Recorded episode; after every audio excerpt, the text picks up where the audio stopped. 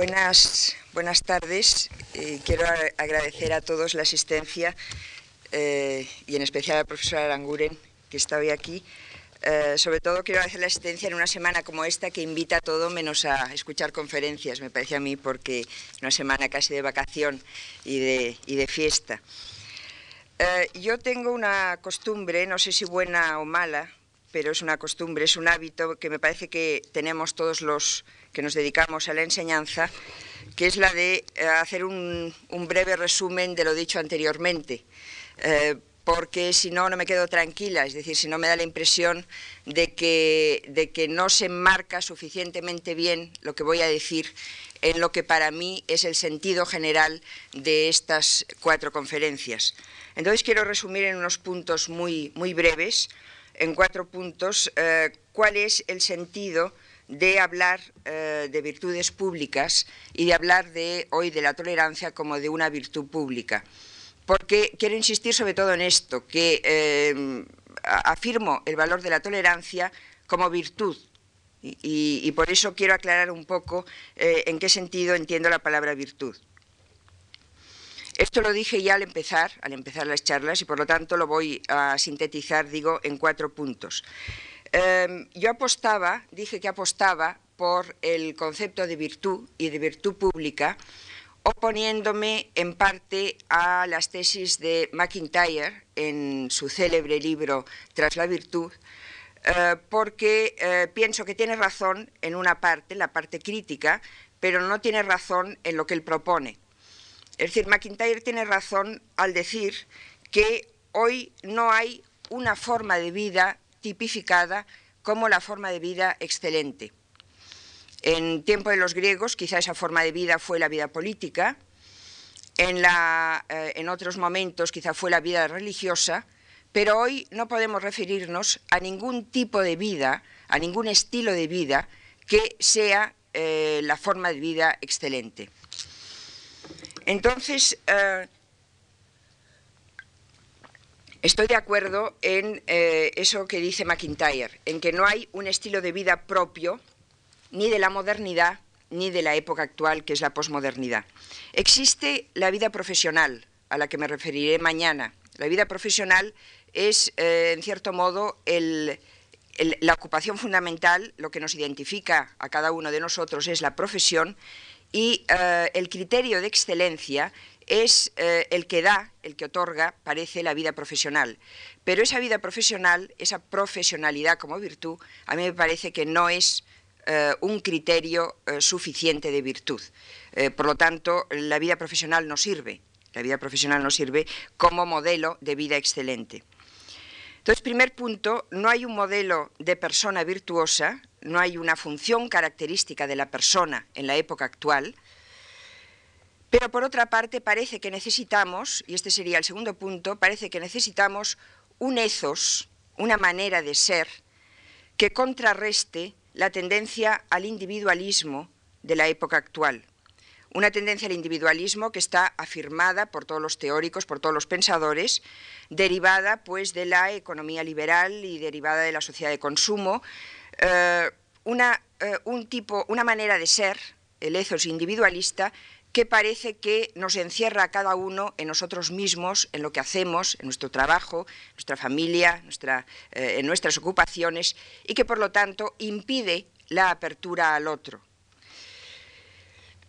Por otro lado, hablaba también estos días de la paradoja en la que se encuentra una sociedad como la nuestra, que es una sociedad que por una parte es la sociedad de la comunicación, que por lo tanto asume como, su subsuelo el hecho de la comunicación, pero una sociedad tan mal comunicada, por otro lado, es decir, una sociedad individualista, una sociedad comunicada mal y eh, también insuficientemente. Por todo esto, creo yo que hace falta hablar de virtudes y de virtudes públicas. Hablar de virtudes para recuperar eso que fueron las virtudes en la época griega, que es eh, la mediación entre lo privado y lo público. Es decir, yo entiendo aquí las virtudes como cualidades del individuo, como eh, actitudes, disposiciones del individuo, Pero eh, pienso que hoy hay que hablar de virtudes como virtudes públicas y no virtudes privadas, para contrarrestar toda una época en que las virtudes han estado centradas en la vida privada, es decir, en una serie de cualidades que eh, lo que cualificaban era una manera privada de vivir. Entonces, las virtudes que yo proponía y las virtudes que yo propongo son eh, las virtudes favorables al ejercicio de la democracia, es decir, cualidades individuales, cualidades del individuo, pero que tienen una proyección pública, que tienen una proyección pública y que en ese sentido favorecen la práctica democrática. Estos días eh, me he referido a la virtud de la solidaridad y he intentado explicar en qué sentido hay que hablar de solidaridad, es decir, qué concepto de solidaridad es el que hay que defender eh, una solidaridad para también, para decirlo brevemente, que viene a ser condición de la justicia, pero también compensación de una justicia que siempre es imperfecta, porque entre otras cosas la vida es injusta. Por lo tanto, eh, la solidaridad me parece que no es solo condición de la justicia, no es solo esa actitud individual que favorece el descubrimiento de los contenidos de la justicia, sino que es también compensación de eh, una justicia imperfecta y que siempre será imperfecta. Eh, por otra parte, la responsabilidad, me refería también a la responsabilidad como una responsabilidad colectiva, no solo la responsabilidad eh, vinculada al concepto de culpa, a la mala conciencia, responsabilidad por un daño del cual yo soy culpable, sino esa responsabilidad, ese daño que se produce, que ocurre, y que no tiene culpable o no tiene un culpable determinado, pero que sin embargo sí que existe o debe existir la obligación de reparar el daño. Entonces la responsabilidad de reparar ese daño creo que es también una virtud, una actitud individual eh, proyectada colectivamente que favorece a la democracia. Si en estos dos casos hablé de solidaridad y de responsabilidad como de dos conceptos que quizá no han sido nunca demasiado centrales en la historia de la filosofía moral, o que, han sido mm, criticados muchas veces por la filosofía moral eh, como em, conceptos, sobre todo me refiero a la solidaridad, como conceptos de segundo grado, como virtudes de segundo grado. Ahora, en la, charla de hoy y en la del próximo día, al hablar de la tolerancia y al hablar de la profesionalidad, eh, creo que hay que hacerlo en otro sentido distinto tanto la tolerancia como la profesionalidad son virtudes que tienen ya una trayectoria en la historia de la filosofía moral, que han sido reivindicaciones de la filosofía moral, sobre todo la tolerancia, estoy pensando ahora en la tolerancia, ha sido una reivindicación de la filosofía moral y quizá hoy lo que debemos hacer, más que defenderla, porque me parece que es la virtud hoy más obvia y más indudable y más aceptada en los eh, regímenes democráticos, en las sociedades democráticas, más que defenderla, de lo que hay que hablar es de los peligros de la tolerancia. En primer lugar, eh, voy a mm, hablar de la tolerancia como la virtud del liberalismo. Y voy a hacer un poco de historia. La tolerancia es eh, indiscutiblemente eh, la virtud más, como he dicho antes, la virtud más aceptada por la sociedad democrática eh, porque eh, parte de la convicción de que eh, nadie tiene la verdad absoluta, nadie tiene la razón absoluta y que em, si, no se acepta, si no se predica la tolerancia, si se practica la intolerancia, la democracia degenera rápidamente en totalitarismo. Es decir, la democracia parte de la convicción de que la sociedad tiene puntos de vista plurales y que eh, hay que reconocer las diferencias individuales. Pero, sin embargo, existe ese, peligro, ese miedo de eh, decir, bueno, ¿a dónde vamos a parar eh, si lo toleramos todo? Es decir, es, permisible, es lícito tolerarlo todo, favorece a la democracia una tolerancia indiscriminada. Yo creo que la lucha por la tolerancia coincide con la lucha por el liberalismo. De hecho, eh, la tolerancia nace eh, con los primeros filósofos, o es propugnada por los primeros filósofos que eh, defienden a su vez el liberalismo, lo cual quiere decir que los defectos del liberalismo serán al mismo tiempo los defectos de la tolerancia, o los problemas de uno serán los problemas de la otra. Y creo que sobre todo hoy hay que reflexionar sobre esto, ya que eh, bueno, hay un célebre artículo de un señor que se llama Fukuyama, que se ha hecho célebre precisamente por ese artículo, eh, que se llama El fin de la historia, donde se dice eh, que hemos llegado al fin de la historia, ese fin anunciado por Hegel, porque estamos ya instalados todos en el liberalismo. Es decir, si hay alguna todavía sociedad de tipo, por ejemplo, comunista, eh, son sociedades minoritarias y que además pues, los adeptos a esos regímenes que no son liberales eh, en el fondo viene a decir Fukuyama es que son tontos, es decir, que no se enteran de eh, cuál es el ritmo de la historia y dónde debemos situarnos.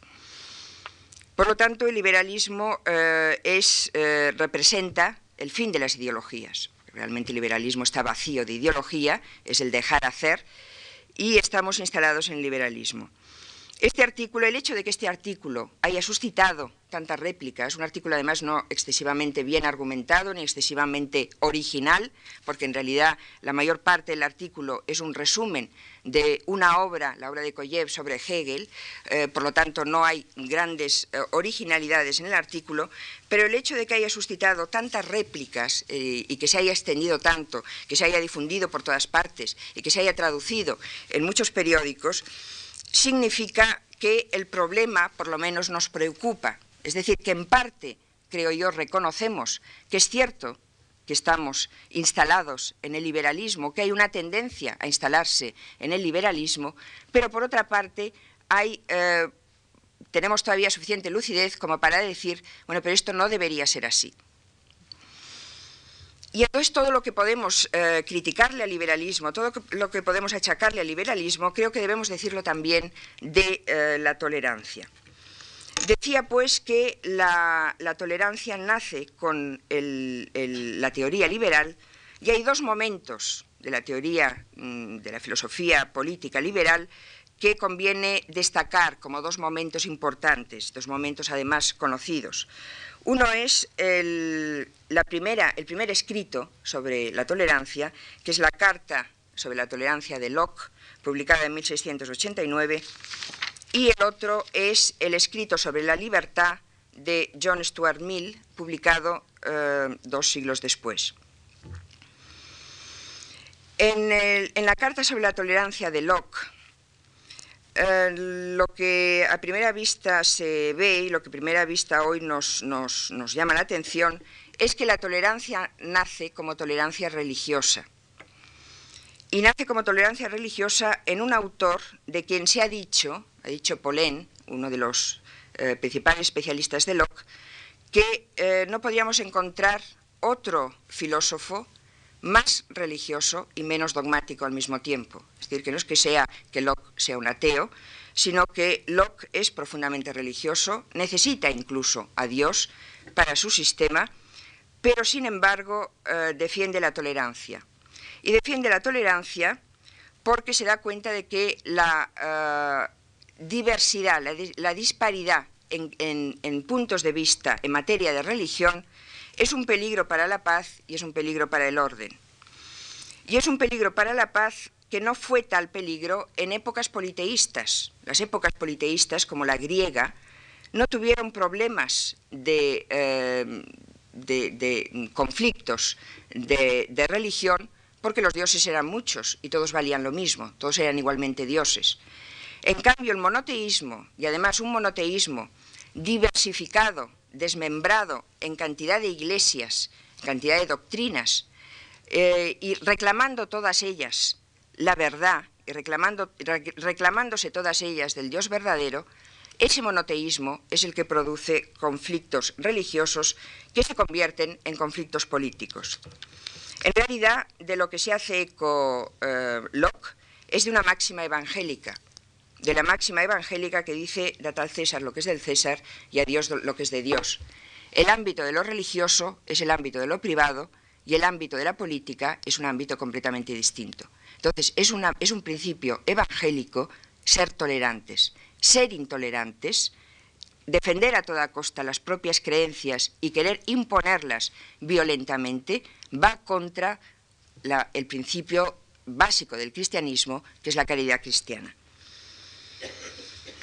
Para Locke, la sociedad civil y la sociedad política tienen fines distintos y si el orden político autoriza a mantener unas ciertas medidas, esas mismas medidas para mantener el orden, esas mismas medidas no son lícitas para mantener un cierto orden religioso. En el fondo de toda esta teoría de Locke está su escepticismo, incluso epistemológico, en materia de conocimiento. Nadie tiene la verdad. Es muy difícil llegar a unos, eh, encontrar unos fundamentos de la verdad. Por lo tanto, eh, a fin de cuentas, la mayoría de nuestras creencias eh, son creencias que no, tienen, no tenemos derecho a imponerlas a los demás. Dos siglos después de que Locke escriba la Carta sobre la Tolerancia, John Stuart Mill publica un tratado breve sobre la libertad, pero yo creo que es el alegato a favor de la libertad más importante de toda la filosofía moral, de toda la historia de la filosofía moral. Lo que se propone eh, Stuart Mill al defender la libertad ya no es solo mm, su objetivo, no es solo la libertad religiosa, sino que es defender todas las libertades individuales, es decir, defender al individuo contra las interferencias, contra las agresiones colectivas, sociales, estatales, políticas de cualquier tipo.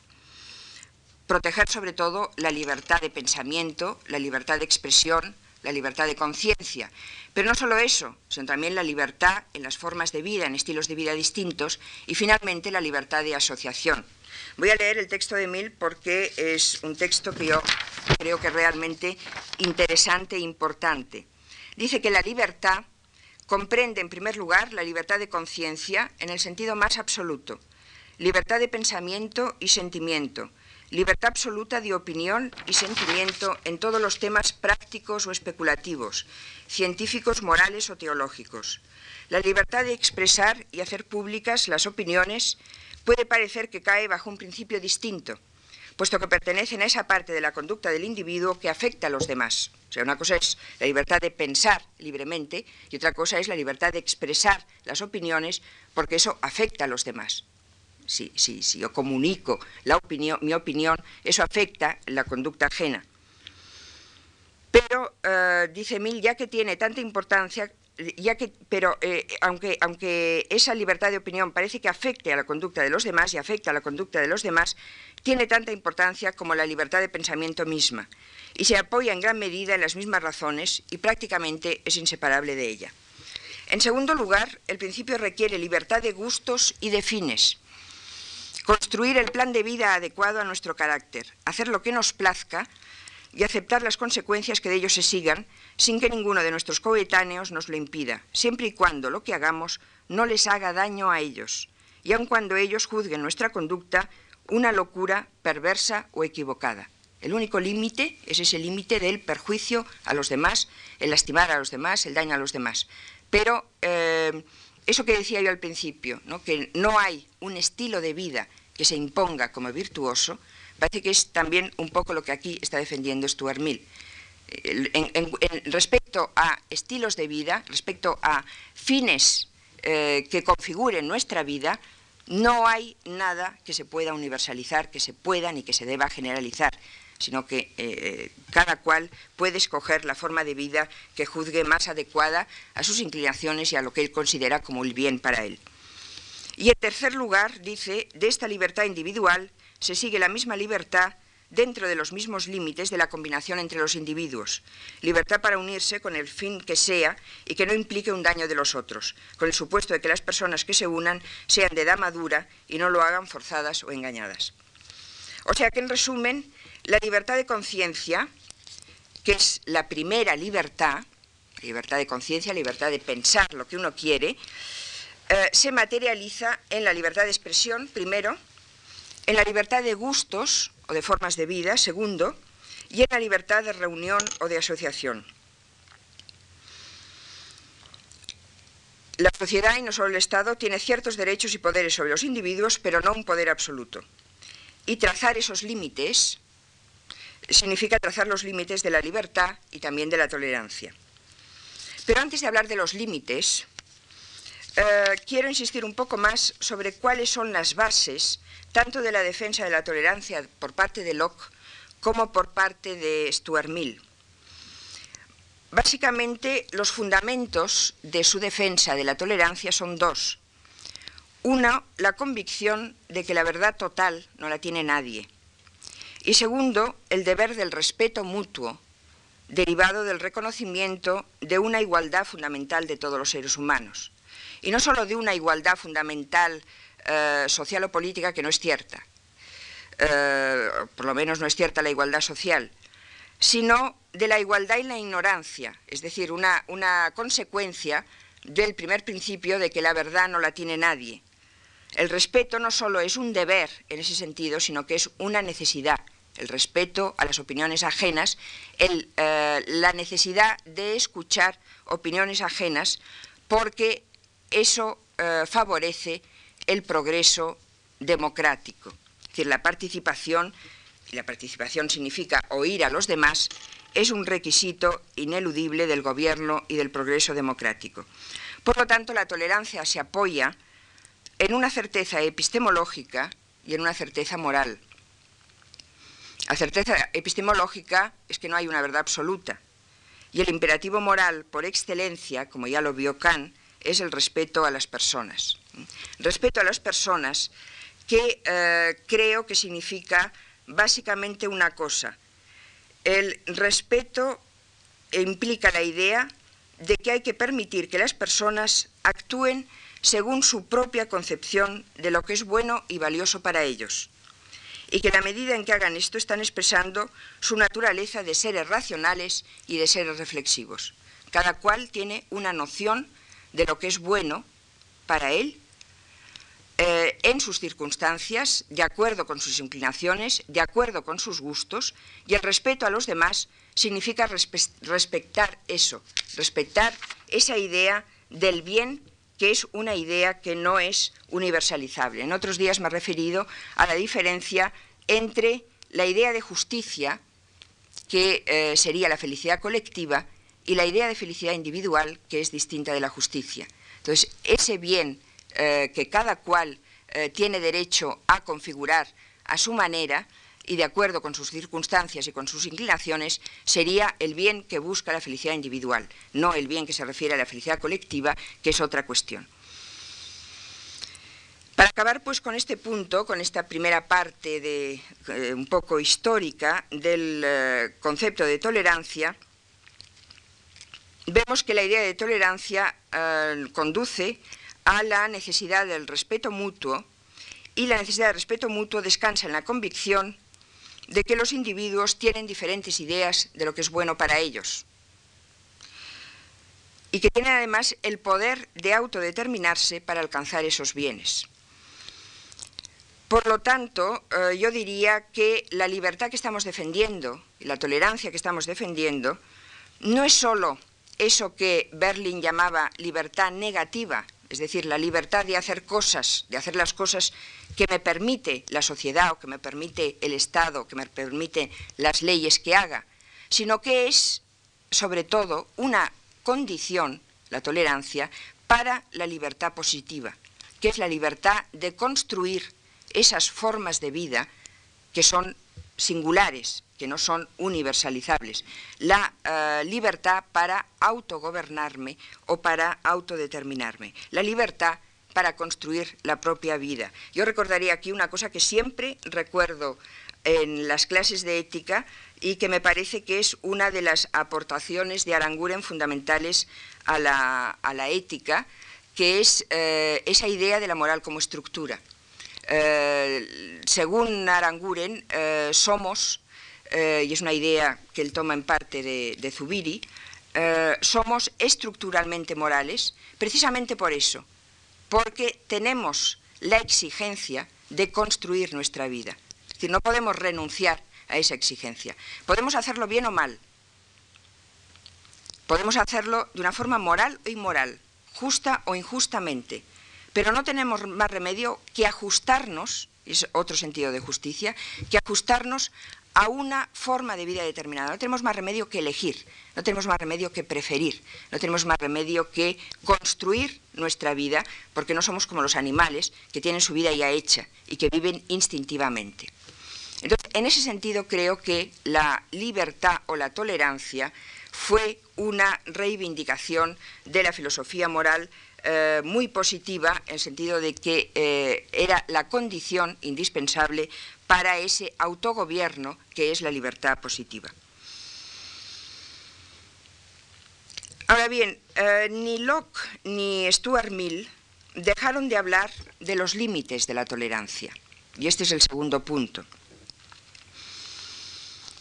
Eh, por una parte, hemos visto que defendían eh, la libertad de conciencia y la libertad de formas de vida, la libertad de estilos de vida.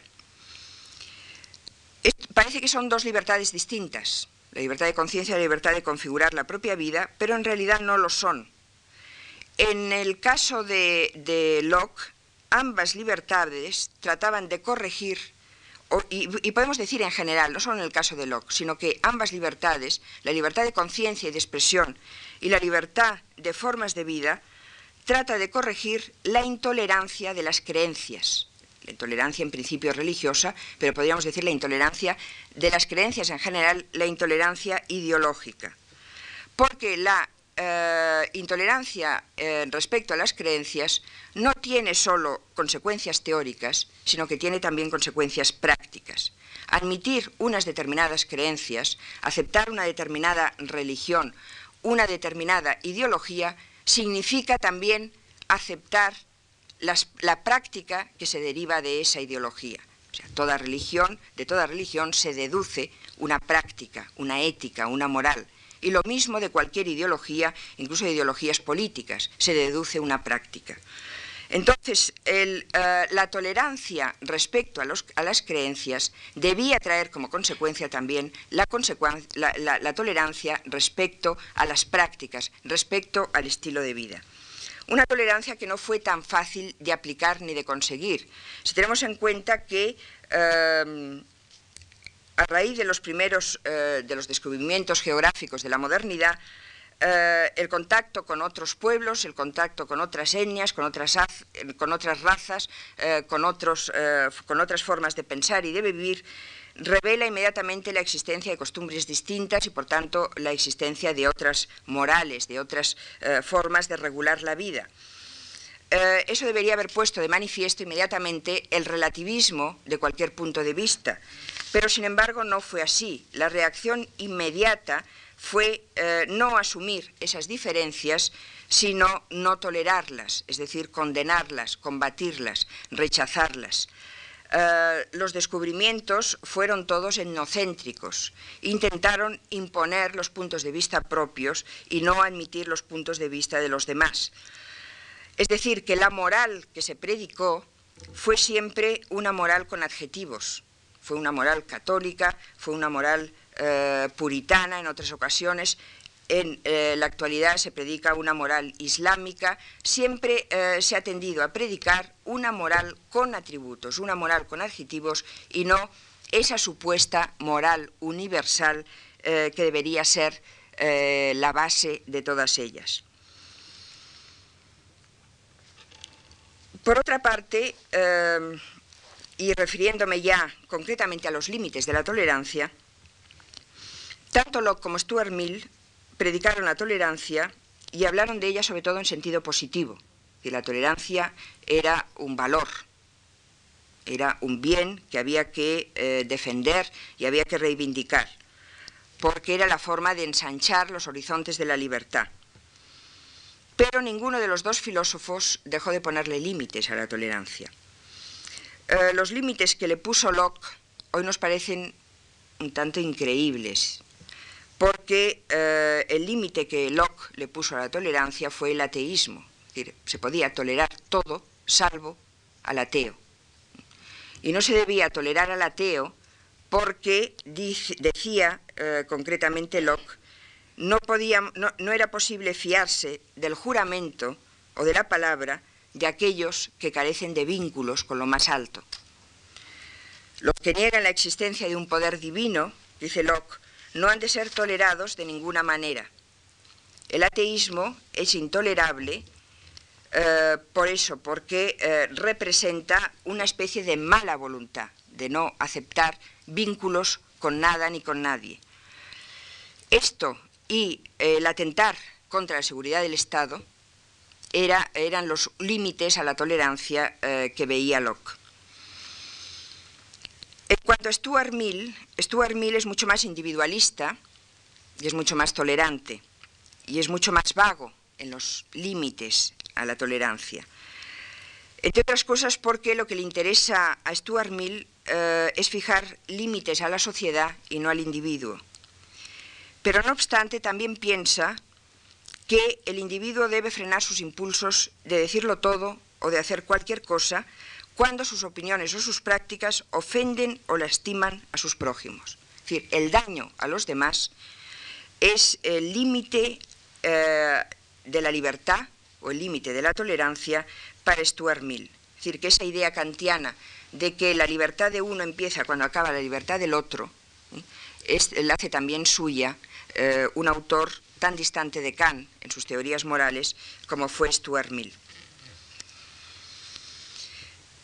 Bien, em, en realidad estos límites a la tolerancia son unos límites muy suaves porque, como digo, eh, tanto lo como Stuart Mill lo que hacen es defender la tolerancia, o sea, eh, predicar sobre todo el sentido positivo de la tolerancia. Pero eh, el problema de las libertades empieza a ser más complicado cuando Marx rompe el encanto de la idea denunciando la mayoría de las libertades como libertades formales. Eh, lo que dice Marx es que no es cierto que la libertad signifique siempre progreso y emancipación. Y por lo tanto tampoco puede afirmarse que la tolerancia sea un valor por sí mismo. La tolerancia eh, no siempre está al servicio de las libertades, eh, no siempre está al servicio de la libertad de todos y de cada uno, porque para que lo esté tiene que darse otra condición que es la igualdad de todos. Si no todos se pueden expresar en igualdad de condiciones, si no hay esa igualdad de base, entonces la tolerancia y la libertad es libertad de unos pocos contra otros, es libertad de los que pueden ejercer esa libertad. Esta es la tesis de la, eh, defendida por el líder de la, del 68, el filósofo Herbert Marcuse, eh, sobre todo en, ese escrito tan leído en aquella época sobre la tolerancia represiva. Eh, Marcuse inventa ese concepto de la tolerancia represiva para, eh, para criticar esa tolerancia que no puede ser un fin en sí, porque la verdad no es un universal, ni la igualdad es una realidad. Dice concretamente Marcuse que la tolerancia solo es un fin en sí cuando de verdad es universal, practicada por gobernantes y gobernados, por señores y siervos, por los verdugos y por sus víctimas. Lo que significa, dicho de otra forma, que la tolerancia no debe ser indiscriminada, que no son tolerables la falsedad y el error, que ciertas ideas no deben ser expresadas, que ciertas políticas no deben ser propuestas y que ciertos comportamientos no deben permitirse, porque de lo contrario la tolerancia se convierte en un instrumento para la pervivencia de la esclavitud. Porque la tolerancia de la libertad de expresión, cito a Marcuse, es el modo de mejorar, de progresar en la liberación, no porque no exista una verdad objetiva y el mejoramiento deba ser necesariamente un compromiso entre una variedad de opiniones, sino porque hay una verdad objetiva que debe ser descubierta, reconocida solo en el aprendizaje y la comprensión de lo que puede ser y debe ser hecho a fin de mejorar la suerte de la humanidad. Este común e histórico debe no es inmediatamente evidente al alcance de la mano, debe ser descubierto a partir del cortar a través, del dividir, del desmenuzar el material dado, separando lo justo de lo injusto y lo bueno de lo malo y lo correcto de lo incorrecto el sujeto cuyo mejoramiento depende de una progresiva praxis histórica es el hombre en tanto que hombre, y tal universalidad se refleja en la de la discusión que no excluye a priori ningún grupo de individuos. Esto es una cita de la tolerancia represiva de Marcuse. De aquí se deducen eh, básicamente dos cosas. Hay una verdad objetiva que debe ser, que, que hay que ir descubriendo. O sea, el telos de la tolerancia para Marcuse es la verdad. Hay una verdad objetiva que se debe ir descubriendo, pero es una tarea común el descubrirla. Por lo tanto, si esa comunidad, o sea, es casi un precedente de la eh, comunidad de diálogo de, de Habermas, si esa comunidad de diálogo no se da, si no se da una simetría, una igualdad entre los comunicantes, entre los seres que deben ir descubriendo esa verdad, eh, la tolerancia es un mito, la tolerancia es una ficción, es un engaño, porque entonces no se avanza en el progreso de eh, encontrar esa verdad, sino que se avanza en el progreso de quienes tienen libertad para expresarse. Eh, siguiendo con Marcuse, em, digo, el telos de la tolerancia para él es la verdad y la condición del descubrimiento de la verdad es la posibilidad de expresar opiniones distintas. esa sería la tolerancia auténtica. Pero lo que ocurre en las sociedades avanzadas y en las sociedades dominadas por el capitalismo y dominadas por el poder tecnológico, en lo que llama Marcuse las democracias con organizaciones totalitarias, el disenso está bloqueado y no es posible que se formen opiniones distintas. Entonces es esa organización totalitaria ese todo el que eh, determina cuál es la, la verdad. No se encuentra entonces uno con opiniones contrapuestas, sino que la totalidad se las arregla para que las contraposiciones se sinteticen en una unidad. Por ejemplo, en la tesis de que preparando la guerra trabajamos para la paz. La síntesis de que, por una parte, trabajamos para la paz, por otra parte, preparamos la guerra. La síntesis de las dos cosas es esa neutralidad de los apuestos en la idea de que preparando la guerra trabajamos para la paz. Ese tipo de democracia, criticada por Marcuse, es la que impide el disenso, lo que él llama el disenso cualitativo. Siempre según Marcuse, eh, los criterios de la falsa tolerancia remiten a los de violencia revolucionaria o reaccionaria, adoctrinamiento progresivo o regresivo. O sea, puesto que la tolerancia busca la verdad, Marcuse cree que tiene un criterio para distinguir entre la tolerancia represiva y la tolerancia auténtica. La verdad no la tiene nadie, la verdad no, la hemos encontrado, pero eh, sí que hay un criterio para saber en qué tipo de comunidades, qué tipo de sociedades caminan hacia la verdad más que otras. Hay un criterio y es el siguiente.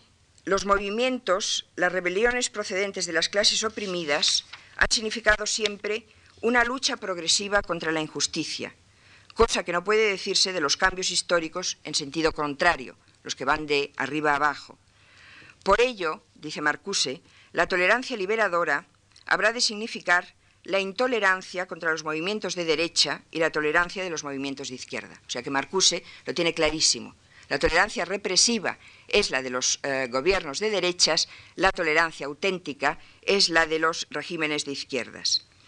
Hay que hacer de la tolerancia una fuerza liberadora, hay que impedir que sirva a la sociedad represiva, a la sociedad totalitaria, eh, hay que impedir que sirva a neutralizar la oposición y a inmunizar contra formas de vida nuevas y mejores.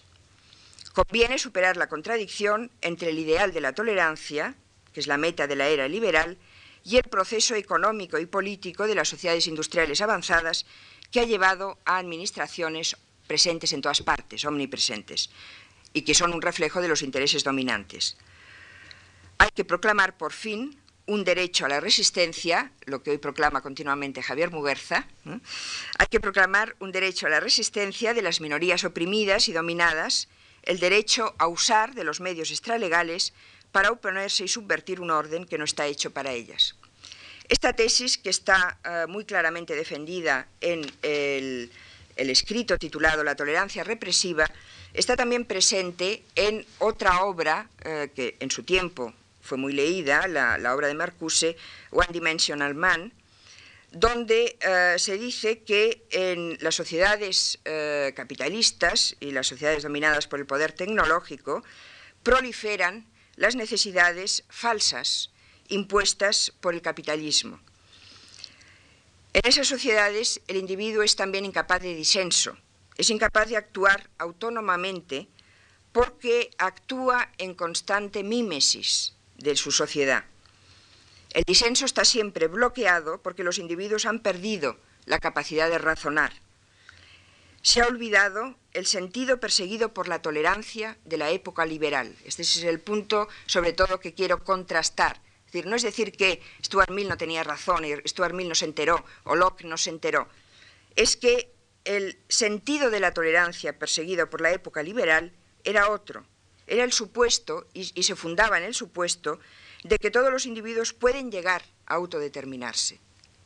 Y hay una serie de impedimentos, dice Marcuse, una serie de impedimentos estructurales que impiden esa autodeterminación esa sociedad que hoy está todavía más, más, más, más agudizada, esa sociedad eh, dirigida por el mercado y por el consumo, que hace a todos los individuos iguales. Entonces, el poder de diferenciarse, la capacidad de diferenciarse, la capacidad de sentir es mínima. La tolerancia, pues, defendida en otra época, es una tolerancia que tenía como fin la afirmación de los hombres como individuos. Tenía esa convicción de que los hombres eran potencialmente individuos y que podían aprender a oír, a ver y a sentir por sí mismos, a desarrollar sus propios pensamientos, a tratar de conseguir sus verdaderos intereses, derechos y capacidades, incluso contra la autoridad y contra las opiniones establecidas. Esto ya no ocurre, piensa Marcuse. Eh, ese individuo ya no es eh, el individuo que pensaron los liberales, y por lo tanto hay que rechazar esa idea de tolerancia total, porque es una, es una tolerancia que no conduce al progreso ni a la verdad. De todas formas, eh, reflexionando hoy sobre esto de Marcuse, evidentemente eh, Marcuse nos enseña cosas y Marcuse nos enseña eh, sobre todo a no admitir la tolerancia como un bien en sí, y un poco a desplazar el sentido de la cuestión y a fijarnos más en aquello que no debe ser tolerado que en la defensa de la tolerancia de una forma indiscriminada. Eh, creo que este es un aspecto positivo eh, que le debemos, eh, que debemos a una serie de autores, debemos a Marx y debemos a una serie de autores como Marcuse. Lo cual no quiere decir que hoy podamos estar de acuerdo con el criterio que da Marcuse de la tolerancia represiva y de dónde se manifiesta la tolerancia represiva. Hoy es obvio que la evolución de los términos derechas e izquierdas ha dado lugar a una confusión terrible. Hoy no sabemos, sobre todo no sabemos qué significa ser de izquierdas. entonces, y, y aún en el estado en que nos encontramos, es decir, sin saber exactamente cuál es el criterio de las izquierdas y qué significa ser de izquierdas, eh, creo que hoy tampoco podríamos suscribir la eh, condena que hace Marcuse de eh, unos, una serie de regímenes, sobre todo la alabanza de otros, el elogio de otros. Es decir, decir que aquellas izquierdas eran las que realmente favorecían una tolerancia auténtica. Eh, de, todas formas, digo, hoy no podemos suscribir esa conclusión de Marcuse, no podemos aceptar esos criterios porque eh, no tenemos clara esa distinción. Eh, quizá tenemos más clara una distinción que para Marcuse no lo era, que es la distinción entre regímenes dictatoriales y democráticos. para Marcuse, la mayoría de los regímenes democráticos eran organizaciones totalitarias y por lo tanto decía que había una confusión y que era más claro pensar en términos de derechas e izquierdas, pero hoy en cualquier caso eh, no diríamos así de una forma global que la derecha es intolerable, sino que ciertas prácticas, sean de quien sean, ejercidas por la derecha o por la izquierda, son intolerables. Es intolerable el terrorismo, es intolerable la tortura, es intolerable el engaño o la manipulación de la información, por ejemplo. Es decir, que eh, vemos en Marcuse una cierta propensión al dogmatismo, eh, que sin embargo no descalifica del todo la crítica que hizo. Digo, la crítica eh, creo que nos coloca en otra situación que es la que hoy debemos asumir más que eh, la defensa de la tolerancia, que eso ya está hecho, eso ya lo tenemos, eso ya está asumido, eh, en especial la idea de que la tolerancia no siempre es un valor y de que hay que eh, rechazar ciertas cosas porque no son tolerables. Bien, el último punto al que me quería referir es, lo confieso, el que tengo más confuso. Eh, que es el punto en el que eh, quiero desprenderme un poco de las teorías de otros autores, de otros filósofos, y decir, bueno, hoy en qué términos debemos enfrentarnos a la tolerancia, cómo debemos hablar de ella eh, y de sus peligros. Yo creo que hay que partir sobre todo de dos ideas, deberíamos tener dos ideas claras. O sea, es muy difícil en ética dar criterios. Es muy difícil dar criterios porque los criterios siempre serán formales. Eh, los criterios formales, en definitiva, eh, sirven de poco. Eh, incluso un criterio pues, que quiere ser tan concreto como el de Marcuse, pues en realidad pues, lo que uno entienda por derechas o por izquierdas, pues ya digo, varía con las épocas y es un criterio finalmente también bastante formal. Entonces yo digo, eh, creo que debemos partir de dos ideas en el análisis de la tolerancia actual. Una es eh, que la tolerancia no es un bien en sí mismo. La tolerancia es más bien un instrumento, un medio para conseguir otro bien, que es eso que Berlín llama libertad positiva, es decir, la capacidad de cada uno de llegar a ser individuo, de llegar a ser autónomo, eh, de llegar a autogobernarse en la medida en que la tolerancia favorece eso, es un bien, en la medida en que no lo favorece, no es un bien. Y en segundo lugar, eh, que quizá deberíamos hoy fijarnos más en aquello que no debe tolerarse que en predicar la tolerancia, porque hay un peligro en predicar la tolerancia, que es confundir la tolerancia con la indiferencia. ¿Esto por qué? Eh, por dos razones fundamentales. En primer lugar, y en parte esto coincide con las tesis de Marcuse, porque eh, hay que poner en cuestión algo que hoy eh, aceptamos sin más, que es que vivimos, lo que aceptamos sin más es que vivimos en una sociedad plural, en una sociedad pluralista. Y el segundo punto es que eh, hay que perderle miedo al dogmatismo, y al dogmatismo eh, no en el sentido fuerte de la palabra, sino que me parece que, esta es una cosa que también creo que he repetido un poco estos días, estamos ya, eh, creo, o, debemos estar ya de vuelta de la posmodernidad y debemos eh, un poco empezar a pensar constructivamente qué es lo que hay que hacer, es decir, abandonar ya un poco todo ese discurso de la desorientación, de la indeterminación, de la debilidad del pensamiento, de la debilidad de los fundamentos y eh, mirar hacia el futuro y empezar a construir identidades. Me parece que es un poco lo que eh, se pide, eh, está pidiendo el tiempo de todos nosotros. Mm, la primera cuestión, digo, es la del pluralismo. la idea de que vivimos en una sociedad plural es una idea nueva, tan nueva que eh, eh, Octavio Paz eh, dice que la palabra plural se la ha inventado él, es decir, que se la ha inventado él creando una revista que se llama Plural, que se llamó Plural hace unos años, ¿no? hace unos cuantos años. Entonces realmente hablar de pluralismo es una cosa nueva, es un término nuevo. Y hay que preguntarse si realmente el pluralismo es real.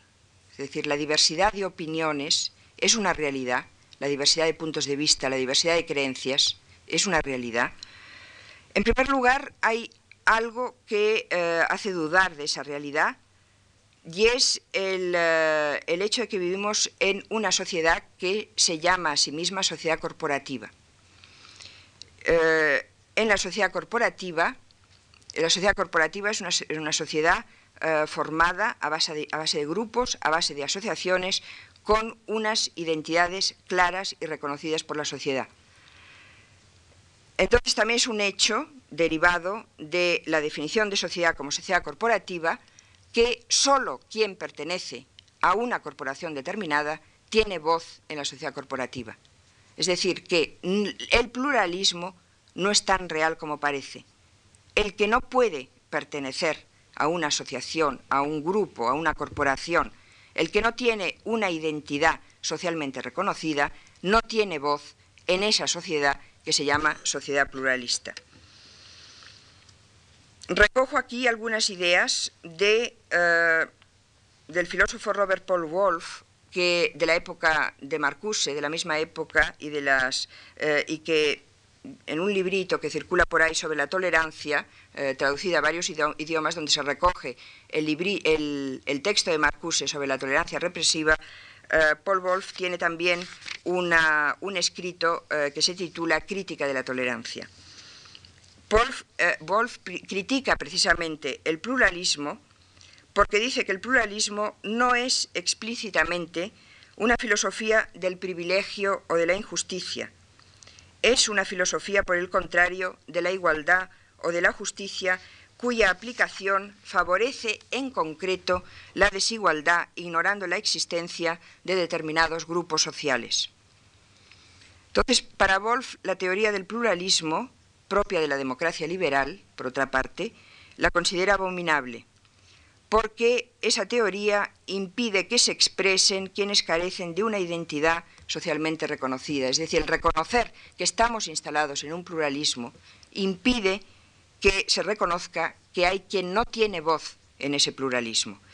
Wolf contrapone el pluralismo, precisamente, el pluralismo al socialismo, diciendo que la diferencia entre ambos, entre el socialismo y el pluralismo, está en que el socialismo avanza programas en nombre de un bien general, o por lo menos debería hacerlo.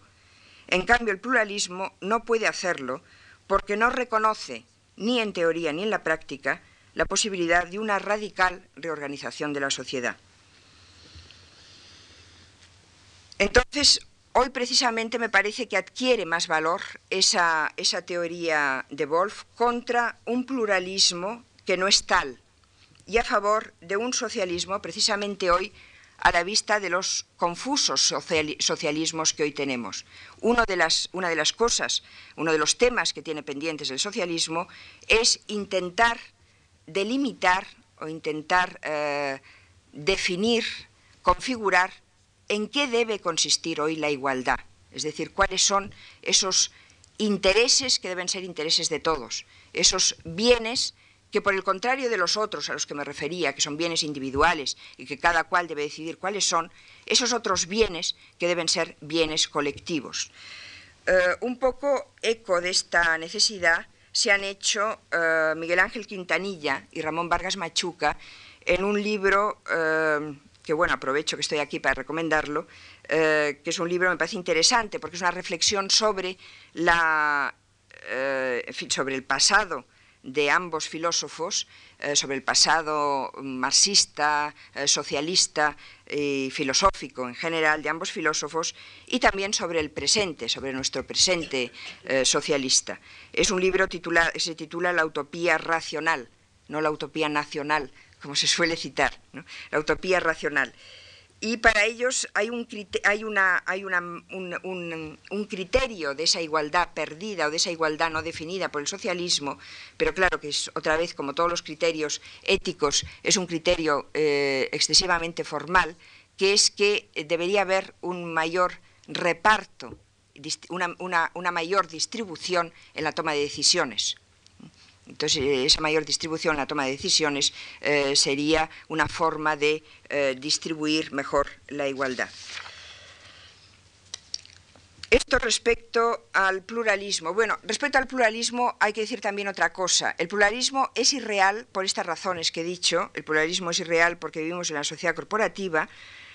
y porque afirmamos una, pluralidad de opiniones de la que muchos no participan, pero también el pluralismo es irreal o es un engaño o es mentira porque la sociedad, nuestras sociedades son cada vez más homogéneas, es decir, están configuradas por una eh, unos medios de comunicación, por una publicidad, por una propaganda, por una serie de factores abocados todos ellos al consumo, que lo que hacen es cada vez individuos más homogéneos.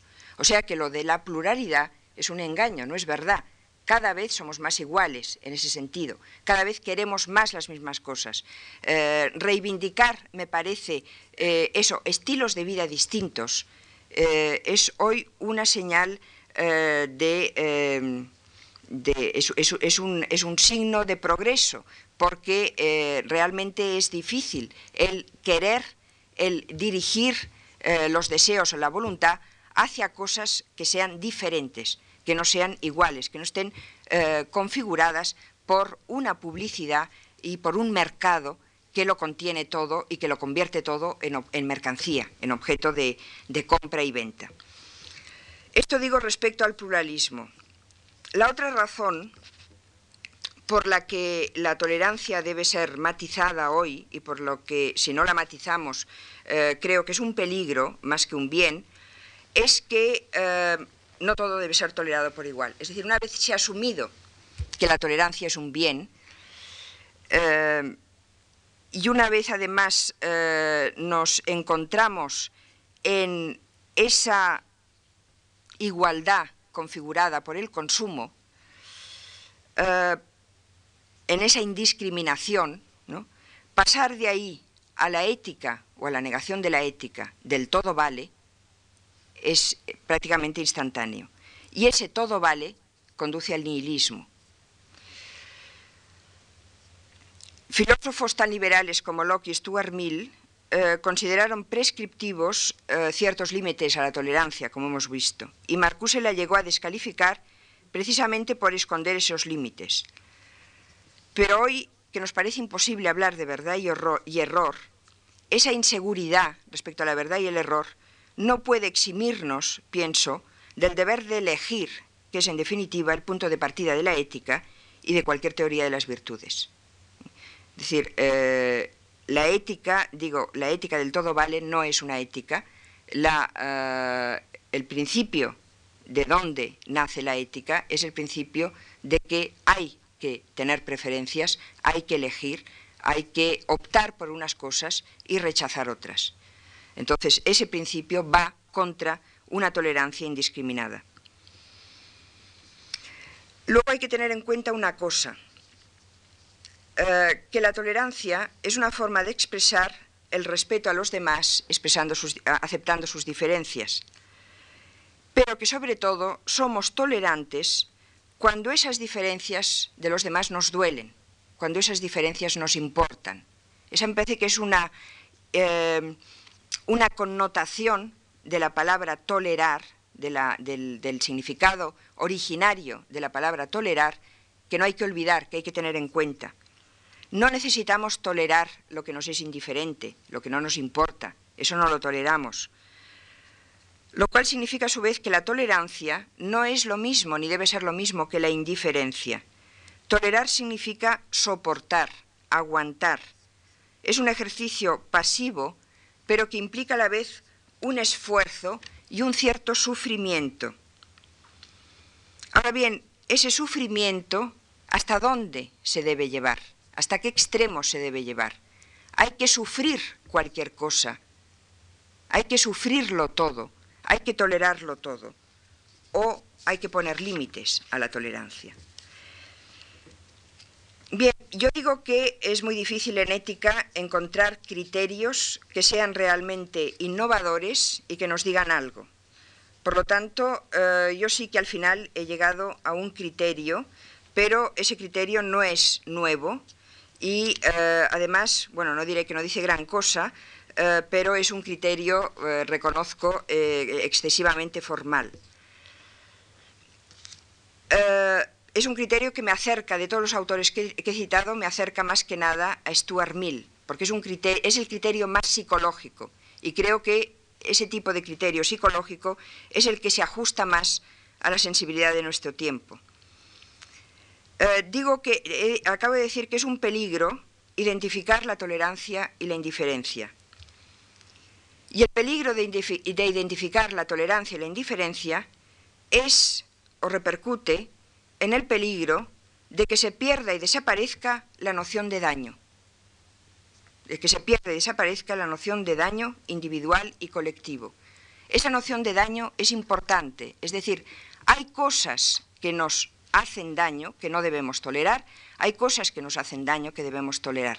Si confundimos la tolerancia con la indiferencia, es que hemos perdido la noción de daño, hemos perdido, para decirlo de otra forma, la noción de mal. Porque eh, quizás sea cierto que eh, estamos muy lejos de la verdad o que no podemos aspirar a un conocimiento total ni a una verdad total. Pero a lo que no debemos renunciar, si queremos ejercer eso que llamamos ética, es a la discriminación, a la, a la capacidad de juicio, por lo tanto, a la distinción, al saber distinguir entre el daño que merece ser aceptado y el daño que no merece ser aceptado. Entonces, entre este daño que merece ser aceptado y que no merece ser aceptado, eh, o esa, mm, capacidad, esa eh, competencia, diría yo, en la discriminación entre los daños de un tipo y los de otros, en eso creo yo que deberíamos perder un poco el miedo al dogmatismo, es decir, deberíamos atrevernos un poco más a, señalar una serie de cosas como intolerables, a señalar una serie de daños eh, que, nos hacen daño a todos y que por eso son intolerables. Hace unos días, la semana pasada, eh, estaba aquí, eh, coincidieron el mismo día el filósofo Paul Ricoeur y el periodista Carl Bernstein. Y curiosamente, Paul Ricoeur, al, tiempo que Paul Ricoeur decía que no hay una verdad, es decir, que no podemos aspirar llegar a la verdad, eh, porque la verdad no existe, Carl Bernstein decía, vuelvo al periodismo porque estimo la verdad y porque hay que perseguir la verdad y porque hay que decir la verdad y hay que, eh, y hay que em, denunciar la mentira. Bueno, yo diría, y sin ofender a nadie, que no hay que fiarse mucho de la verdad de los periodistas. Es decir, que lo que los periodistas entiendan eh, por verdad eh, a veces, no digo siempre, eh, pero a veces es muy sospechoso. A mí una de las cosas que me irrita más es ese eh, deber de informar que enarbolan una serie de periodistas, sobre todo para defender ese, ese, tipo de prensa, que es prensa amarilla o prensa rosa, es decir, la prensa de las revistas del corazón. Es decir, el deber de informar no puede ser un deber indiscriminado de informar sobre cualquier cosa. La verdad no es eso. La verdad no es cualquier información. Aquí, otra vez, yo digo, hay que aplicar esa capacidad de discernir, esa capacidad de discriminar. No toda información es igual. No se puede hablar del deber de informar en un sentido general indiscriminado. Hay una información buena, hay una información que vale la pena, hay una información que es una exigencia, es un deber darla, y hay una información que no vale la pena, que es basura. Pero de todas formas, eh, eh, incluso haciendo esa, salvedad respecto a lo que se pueda entender eh, por verdad en los medios de comunicación, yo creo que hoy deberíamos ponernos más del lado de lo que decía Bernstein el otro día que de lo que decía Riquet. Es decir, todo ese discurso filosófico en torno a que la verdad eh, no existe y que no se puede alcanzar y que por lo tanto, pues, eh, cosas que yo he dicho más de una vez. Eh, o sea que la crítica me la hago también a mí misma, creo que es un discurso que no lleva a ninguna parte y que el punto de partida hoy debería ser otro, debería ser la convicción de que la verdad nunca será total, eh, de que nadie tiene la verdad absoluta, de que eh, la razón eh, no es monopolio de nadie, pero que sí hay una serie de verdades parciales y una serie de mentiras que hay que denunciar. Y para eso además me parece que sí que hay criterios, y eso sí que lo he defendido en otros lugares, para eso sí que sí creo que hay criterios, eh, si no tanto para eh, decir dónde está la verdad, sí para decir dónde está la mentira, sino tanto para decir dónde está el bien, sí para decir dónde está el mal. Es decir, me parece que es falso decir que eh, la humanidad, es decir, nosotros, no tenemos ya una memoria, una memoria de la distinción entre el bien y el mal, que es una memoria colectiva y que nos permite, que es un punto de partida, que es un criterio, que es una pauta para denunciar una serie de daños. quiero decir que en ética me parece que hay que perder el miedo a, decir que en ética hay unos, unos universales, hay eh, una suerte de absolutos en ética, que la justicia es un bien transcultural, la justicia no es un bien cultural, la justicia eh, no se puede defender desde la, perspectiva de una cultura determinada y desde las diferencias de esa cultura.